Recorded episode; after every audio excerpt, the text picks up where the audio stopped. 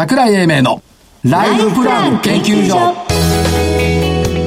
この番組は証券コード3965株式会社キャピタルアセットプランニング一般社団法人日本 IFA 協会の提供東京証券取引所の講演でお送りします。こんにちは桜井英明です。そして日本 IFA 協会の正木明夫です。そしてアシスタントの飯村美希です。よろしくお願いします。どうもよろしくお願いします。ずいぶん先週は時間残して終わってくれたらしいね。いやあのねやっぱりあのエンディングもですね、はい、いないと心細いですね、寂しくってそわそわしてたら早上がりしちゃいました。早上がりしちゃいました。ダメだよ時間は有効に使わなくちゃ。失礼いたしました。そう言ってもね難しいもんです日経金株価続落、はい、329円安。2万8279円。はい何なんだろうねこれ25日線抜けないよね抜けないんですよでも先週思った200日線割れると戻るねってああ、それは言えますね。うん。しかもあれよ、西向いて福岡行ったら安値から500円戻したのよ、5番。金曜日金曜日。はい、うん。すごいな。でもさすがにここのところはそんなに力はないだろうとかって言ってましたけどね。いや、でもまあ、終わりマイナスだから力はないんだけど、それでも500円戻して大したもんだなと自分で思いました。はい、そうです、ね。えー、本日東証一部の売買代金概算2兆1142億円。うん、値上がり、ん ?279、値下がり1839と言ったところでございました。ね昨日、一昨日ですか、二部指数が高値更新したんで。そう、ここのとこね、あの、個別株は高値はずっとしてきてますけども、うん、えっ、ー、と、あとは、明日また行きますからね。あ、どちらですか、明日。熊本。お、西。うん。今日の下げは明日のための飛躍の準備と。お屈伸中ってことですか？どうなんだろうね。どうなんだろうねって、ちょっとちょっとちょっと。いや、自分では結構強気でいるんです、明日は。あ、いる、はい。はいはい。ということで、えっ、ー、と、先週の振り返りを言ってみましょうか。はい。これね、もう結果出る前から×ね。そうですね。日本 M&A センター2127、正木さん言ってました、はい、株価的には5円ほど上がってますけど、はい。やっぱりね、聞いてて違和感あったんで調べました。はい。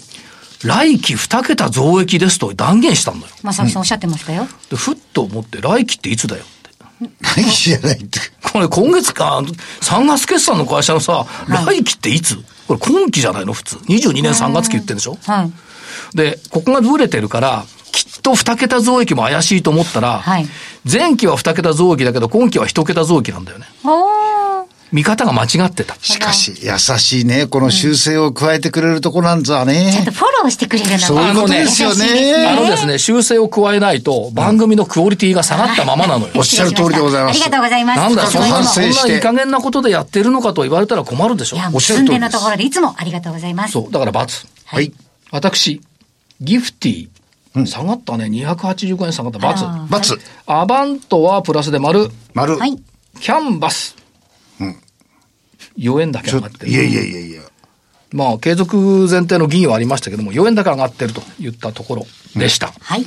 ということで、今日はあれだよね。日経のさ、テレビラジオ欄見てたらさ、はい、そう。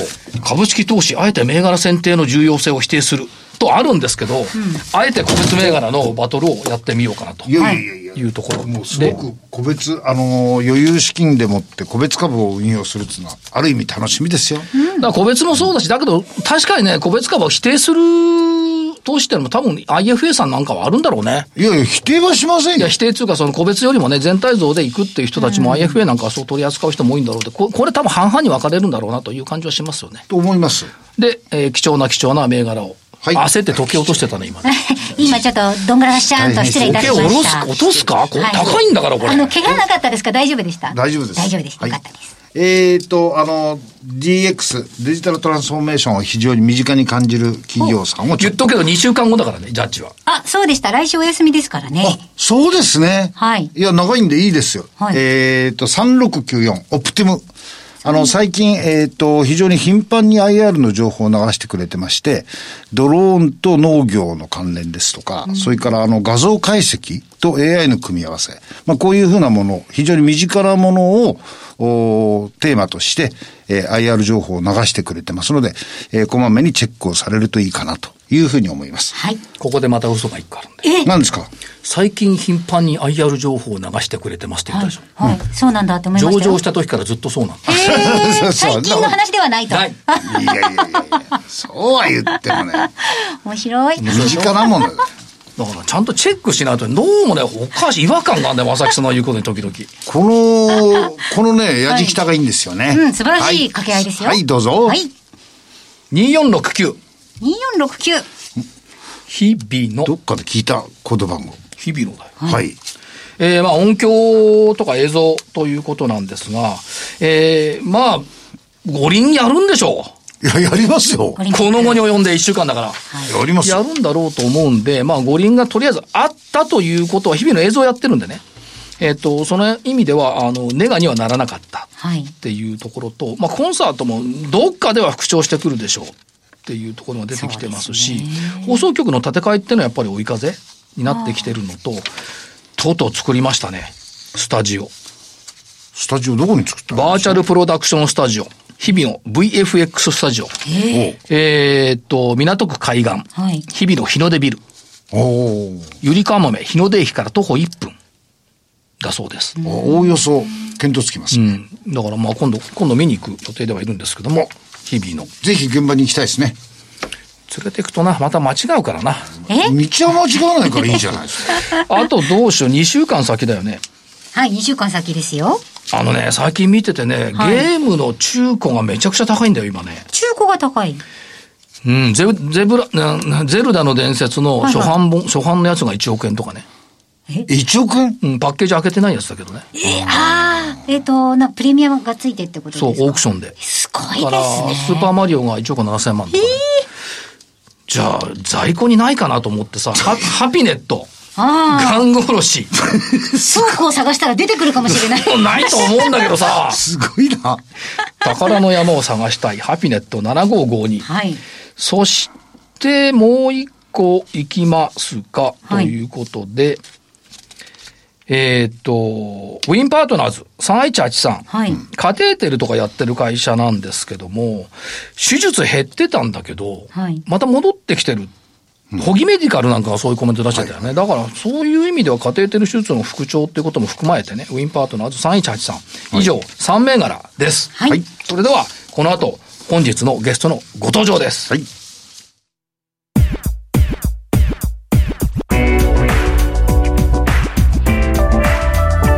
桜井英明のライフプラン研究所。それでは本日のゲストをご紹介します。証券コード3031東証一部上場株式会社ラクーンホールディングス取締役副社長兼経営管理本部長今野聡さんです。今野さんよろしくお願いします。はい、今野と申します。よろしくお願いします。えー、まずは、えー、プレミア市場第一次判定結果受領で、あ、ごめん、プライム市場。えー、維持、プライム市場上場維持基準への適合を確認されたというプレスも発表されまして、おめでとうございます。はい、おめでとうございます。まあそうは言っても予定のことですよね。見りゃわかるんです そうですね。そうですね。でも、実際来るまでちょっと不安でしたけどね。あ、そうなんですか？なんとなく。あ、なんとなく、ね、なんとなく。大丈夫だろうと思いながら。大丈夫だろうと思いながらも、あの、結構嬉しいもんですね。あ、そうですね。やっぱり生の声はそうなんだ。そうなんですよ。でも確かにね、会社側の方々はいろいろこう、やっぱハラハラドキドキの部分、ハラハラとかドキドキの部分はね、うん、結構、はい、あの、事前に伺ってはいましたけどそうですね。なんだかんだで、えっ、ー、と、当社は、えー、適合になりましたっていう発表が150社弱かな。プレスでしてましたですね。はい。今回は一部一部の、一部プレミアの話で、はい、2部とかね、ジャスダックとかね、あんま出てないんですね、まだ。というところですね。すねさて、そういう中で、えっ、ー、と、現状を伺っていきたいと思うんですけども、はい、まあ、大方の見方って前回も伺ったんですけども、まあ、ネットの小売りっていうところが、コロナ禍巣ごもりというのがあって、去年は確かにそうだよね。はい。で、これは一過性なのかどうなのかっていう声は結構あると思うんですけども、はい、そうじゃないらしいんですよね。そうですね。あの、本当によくそれ聞かれるんですよ。あの、個人の方もそうですし、まあ、機関投資家の方もそうなんですけども、あの、去年はですね、その、いわゆるちょうど1年前ぐらいですね、あの、やっぱりマスクとか除菌グッズっていう、あの、いわゆるコロナ商材っていうんですかね、そういったものが、もうそれこそめちゃくちゃ売れたんですね。はい、で、それで最初コロナの始まりってそれで、あの、売り上げがすごく伸びたっていうところもあり、やっぱりその後ってまあ今、当然あのマスクってね、もう世の中に溢れてるので、で、今ってもう、その後、まあ、楽ンさんダメなんじゃないのっていうような声を、まあ、たまにやっぱり聞くんたりとか、あとそこら辺どうなんですかって聞かれたり結構するんですけど、あの、ただですね、実際は、あの、なんですかね、その後も、あの、まあ、マスクとか除菌グッズは当然減ってるんですよ。うん、で、ただやっぱりその、まあ、いわゆる俗に言うデジタルシフトっていうんですかね。やっぱり問屋さんからの仕入れとか、まあ、そういったものが、やっぱりインターネット化してきてるっていうのが、まあ確、確実にありまして、で、実際はもうアパレルとか雑貨っていう我々のもう主力の商品ですね。はい、で、そこら辺が、やっぱりすごくコロナの中で、あの、伸びてるっていうのは、もう今現在でも続いてるっていう状況ですね。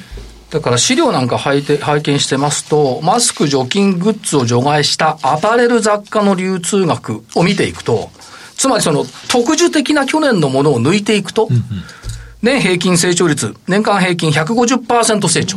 はい。というのが現実の数字なわけですよね。そうですね。あの、やっぱりですね、あの、まず入会者がすごく増えましたね。で、その人たちがやっぱりきっちり買っていただけるようになったっていうところが、あの、結果としてこういう数字に現れてますね。ということは、まあ昨年の1年2、3ヶ月前を思い起こせば、どっかにマスクはないかな、除菌剤はないかなって皆さん探しまくりました。はい、で、その結果、そのやっぱり e コマースっていうのがクローズアップされてきたっていう部分もあったんですけども、はい、えっと、それが他のアパレルとかにもやっぱり認知されてきた。はい。効果はあったということですね。そういうふうに理解してますね。やっぱりその、インターネットで仕入れをするとか、卸卸売りをするっていうこと自体が、やっぱりそういったあの業界の方にとっては、あの、普通の行動ではなかったんだと思うんですね、コロナの前というのは。はい、で、ところがやっぱりその、まあ、B2C と言いますけど、消費者の方が例えば Amazon で買うとか、そういうのって結構普通じゃないですか。うん、で、そっちに近づいてきたんだと思うんですね。うん、なんで今まで、そういえばあの便利なインターネットってなんで商売では使ってなかったんだろうまあ、意外と使ってみたら、普通にアマゾンで物買うのと同じように便利だねってことに、まあ、改めて気づいていただいて、で、それがそのまま継続してるっていう形ですね。今はどうですか？そうすると、まあ、製造業の方、製造の方、あるいはその小売りの方、お互いにファックスでのやり取りは減ってきたんでしょうか？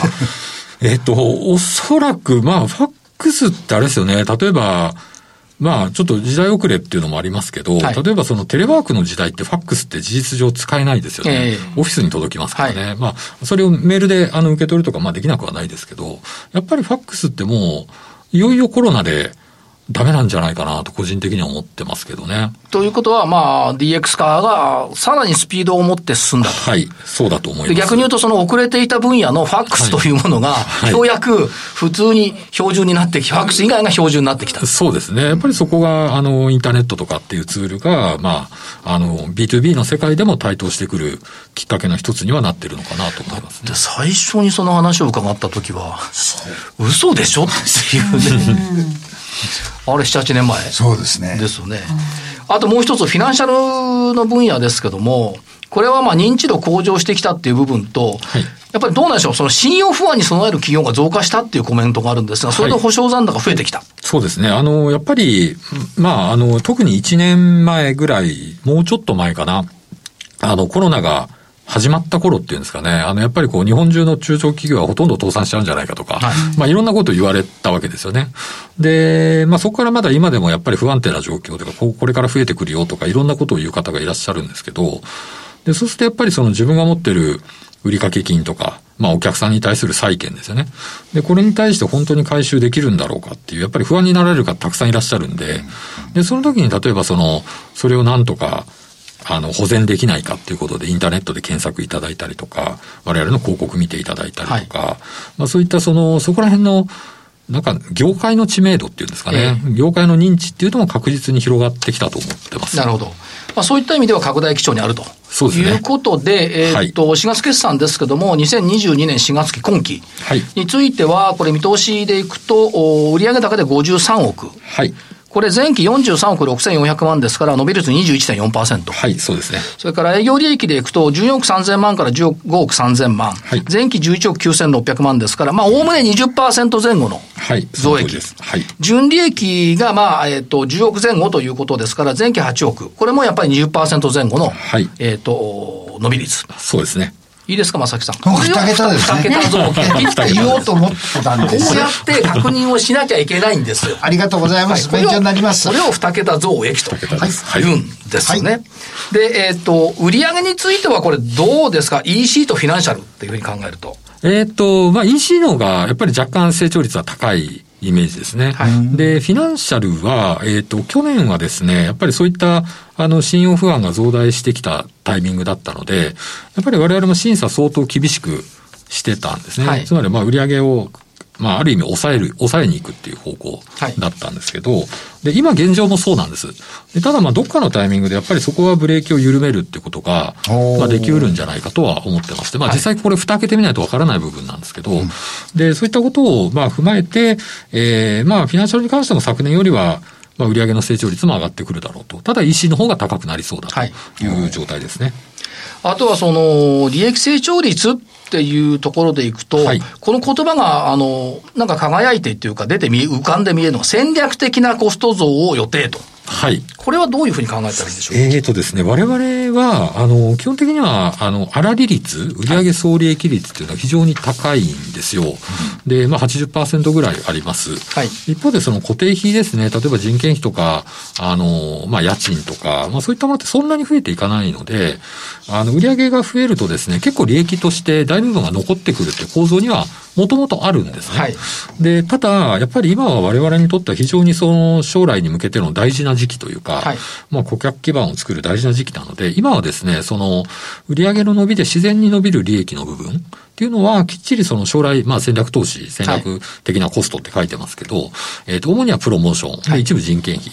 というところに、えー、将来のために投下していこうと。はい、で、ただし、あの、例えば現役にしちゃうとか、あの、赤字にしちゃうとかではなくて、はい、ちゃんと、まあ、売上成長程度の利益成長は維持しようという形で今期は考えてますね。売上成長と同水準の利益成長率の確保を想定して今期を予定している。そうですね。ということですね。はい、それからやっぱりタイミングとしてどうなんでしょうやっぱりプロモーション強化っていう部分では、もちろん人件費もありますけども、はい、プロモーションって随分目立ってきましたねというイメージがあるんですが。そうですね。あの、昨年のですね、下半期ぐらいから、はい、あの、結構、あの、強化してますね。で、以前は、あの、まあ、リスティング広告って言いますけど、あの、皆さんが Google なんかで検索した時に出てくる広告ですね。ああいったものが中心だったんですけど、あの、昨年度後半あたりからですね、YouTube の動画広告だったりとか、はい、あとは地方都市、まあ、あの、宮城とか、まあ、そういったところなんですけど、での、あの、テレビ CM とか、はい、そういったものを、あの、部分的に始めてますね。はい。えっと、放映エリア、テレビ CM ってことで、福岡、宮城、広島、静岡、岡山、関ははい、そうです。まだ本当に、あの、一部の県なんですけどね。戦略的放映エリア。戦略的 と見ていいのかどうかわかりませんけど。こんな感じです、ね、まあそこら辺であのいろんなデータが集まってくるので、でそれで分析をして、あとはまあその、クリエイティブというか、中、まあ動画の中身とか、あと時間帯とか、そういったものをきっちり、あの、より良いものにして、で、広げていきたいなっていう考えですね。で、えっ、ー、と、まあ、EC 事業のところについては、ステージニーズに合わせた手段とコンテンツで顧客ロイヤリティを向上とあるんですが、やっぱりリピート購入が増えてきているっていう部分、これさらに増やそうということでしょうか？はい、その通りですね。あの、コロナになってですね、一番変わったのは、実はあの、リピートというより初回の購入者ですかね、はい、会員登録とか、そのあたりが増えてきたというのは実は一番ではあるんですね。えで、具体的に言うと、コロナの前というのは、だいたい四半期、3ヶ月間で、新規の購入者って2000人ぐらいだったんですよ。はい、2000バイヤーさん。で、それが今、直近だと4000後半から5000前半ぐらい、まあ2倍以上ですね、になってきてるんですけど、で、その方々が一過性で、それこそ一度で終わるのではなくて、きっちりリピーター化してきてるっていうのが、まあ積み上げのスピードを、あの、加速してるので、で、そこをきっちり、あの、残していくというか、あの、リピーター化というところに力を入れるということですね。だから、多分ここに集約されると思うんですけど、コロナ禍であるかどうかに関わらず、必要とされるサービスへっていうか、サービスなんだってことですね。そうですね。あのー、まあ、我々がやってるその B2B のインターネット取引っていうもの自体が、あの、今後、ますます必要性が増してくるっていうのはもちろん、それは背景としてあるんですけど、そうじゃなくて、やっぱり、その中でも特にその、今までのリアルの取引と比べて、やっぱりより便利でよかった、使ってよかったと思われるっていうのがやっぱり一番大事なところですよね。不便を強いるのではなくて、より便利になるっていうことですよね。で、えっ、ー、と、EC のところデジタルシフト推進、マーケットシェアをさらに拡大していくぜっていう、この意気込み。そうですね。あの、まさしくその、いわゆる俗に言う DX ですね。はい。はい、はいから、フィナンシャルについては、えっ、ー、と、もちろんトップライン成長させますけども、そうは言っても、裏側では慎重な審査判断もきっちりとやっていくよと。はい、そうですね。今期はその、フィナンシャル事業っていう方はですね、そこがやっぱり肝になると思いますね。あの、まあ、ブレーキとアクセルの、まあ、踏みかかった方次第で、はい、あの、将来がかなり決まってくると思ってるので、そこを慎重に、かつ、まあ、場合によっては大胆に、いきたいなというふうに思います。最後に投資家さんに熱いメッセージを一つ。熱いメッセージですね。えっと、そうですね。あの、我々の会社ですね、あの、まだまだ、あの、会社名初めて聞かれた方も、聞いていただいた方もいらっしゃると思うんですけども、あの、まあ、この不幸なコロナ禍というものの中で、あの、まあ、かなり我々の、まあ、事業環境というんでしょうか、が、あの、追い風にはなってきたというところです。で、そういったですね、あの、まあ、事業環境の変化というのをきっちり我々の将来の業績に活かしていくべくいろいろ頑張っております。で、今後もですね、あの、まあ、IR のプレスなんかも含めてですね、積極的に我々のやってることを発信していきたいと思いますので、ぜひご注目をいただければというふうに考えております。よろしくお願いいたします。ありがとうございました。はい、ありがとうございました。本日のゲストは株式会社ラクーンホールディングス取締役副社長兼経営管理本部長今野聡さんでした。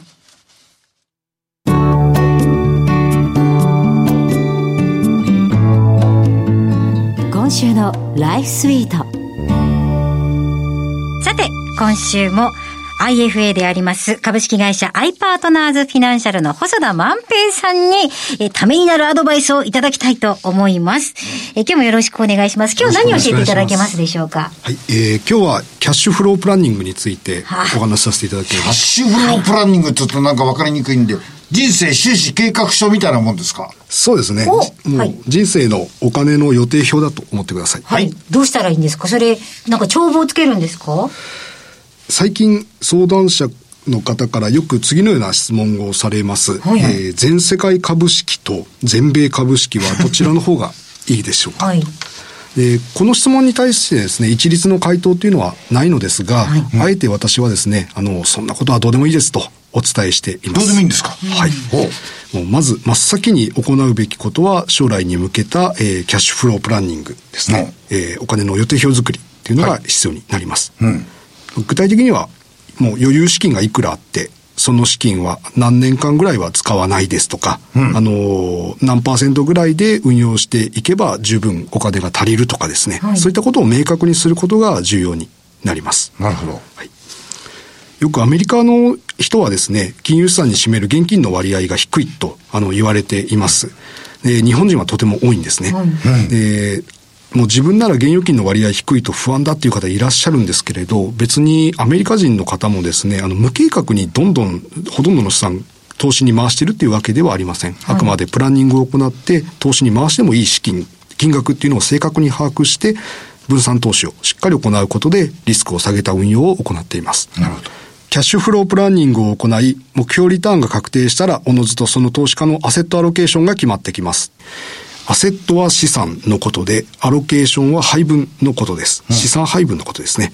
えー、例えば、国内株式が何パーセント、外国株式何パーセント、外国債券何パーセント、みたいな配分のことがアセットアロケーションです。はい、目標リターンが2%と極めて低い投資家の場合には、株式の割合は全体の2割から3割程度で目標達成十分できるでしょうし、逆に目標リターンが6%の投資家、えー、非常に目線の高い投資家ですね。なるほど。というのは、リターンの低い債券を多く配分してしまうと、目標の達成というのが困難になってしまいます。うん、そうですよね。アセットアロケーションはよく、あの、服のコーディネートみたいなものと例えられます。はい。はい。あの、個々の服がとても素敵でもですね、コーディネート次第で台無しになってしまうと。だから全体を俯瞰してバランスを取ることっていうのが重要だと言われています。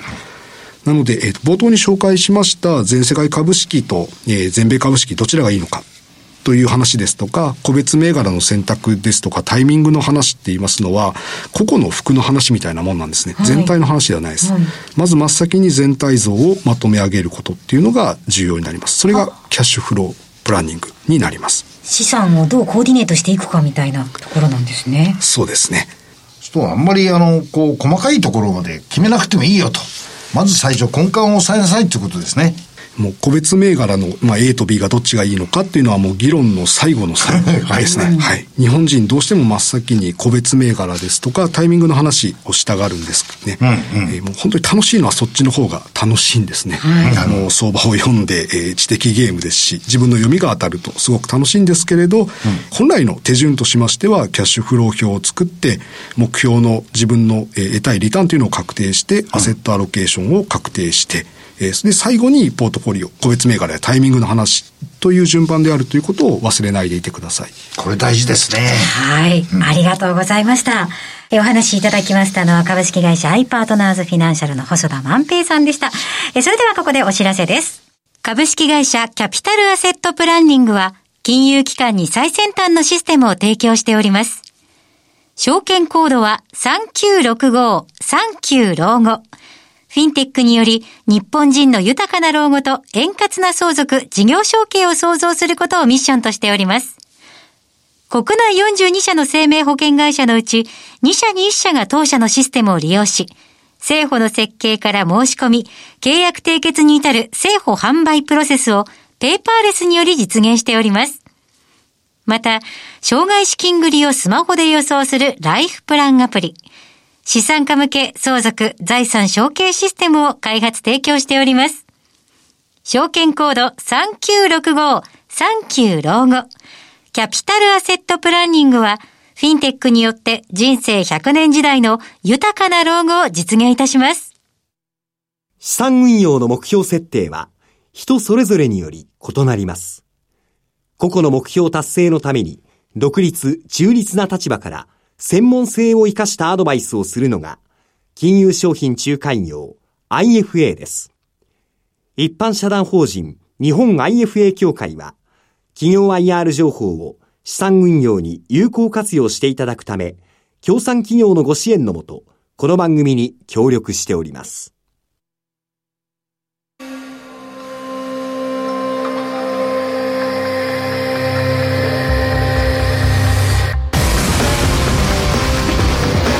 桜井英明のライフプラン研究所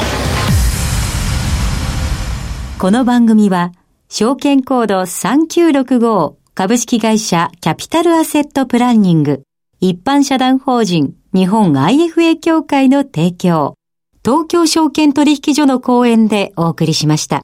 なお、この番組は投資その他の行動を勧誘するものではありません。投資にかかる最終決定はご自身の判断で行っていただきますようお願いいたします。ということで、あっという間に、はい、時間が来てしまいましたけども、あのね、やっぱりね、曖昧模倣っていうのを、排していかないとダメだね。はい。正確にってことですか？うん、正確に、まあそうなんだけど、明確に規定して定義して物事を見ないと、曖昧もこのまま進んでいくと、どんどんどんどんブレていくね。うん、これマーケットのね、一番多いこと。特に横文字入ってくると余計に曖昧もこになるから。だから厳密に厳格にいろんなものを見ていくっていうことが必要。はい、空売り比率って言ったら空売り比率って何ってやっぱ調べることで空売り比率って引っかかったら、はい、なんで買い戻し比率はないの？とかねそういう発展的に考えていけばい。いんじゃないのかな、はい、だから結論今日の一言曖昧模倣を排す。はい。ちゃんと勉強します。ということであ時間なくなるよね。はい。所長の桜井英明そして日本 IFA 協会の正木明夫そしてアシスタントの飯村美樹でした。来週はお休みです。私は明日熊本に行きます。はいそれではごきげんようごきげんよう。ごきげんよう